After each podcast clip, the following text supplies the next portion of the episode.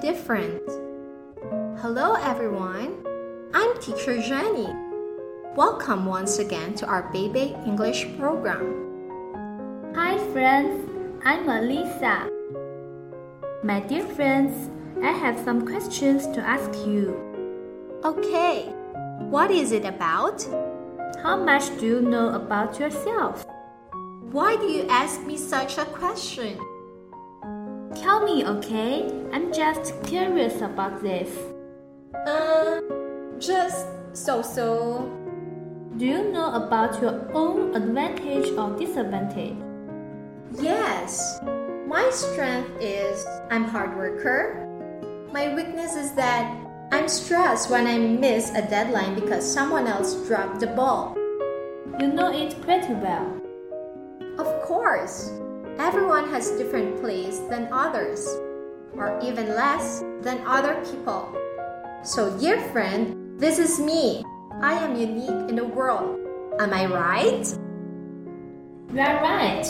Today, we will share a story called It's Okay to Be Different. This is a little story full of philosophy. And the fact of it, it is only lists a few small examples of life. In fact, it tells profound truth of a language that children can understand.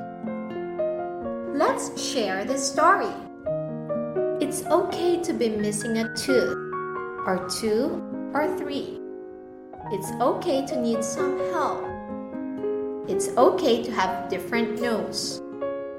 It's okay to be a different color. It's okay to have no hair.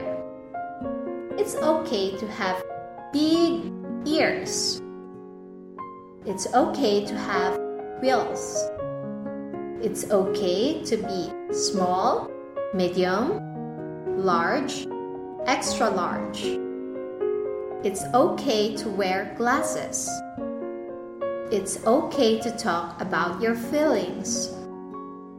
It's okay to eat macaroni and cheese in the bathtub.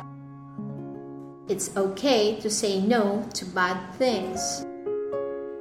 It's okay to come from a different place. It's okay to be embarrassed. It's okay to come in last. It's okay to dance by yourself. It's okay to have a pet worm.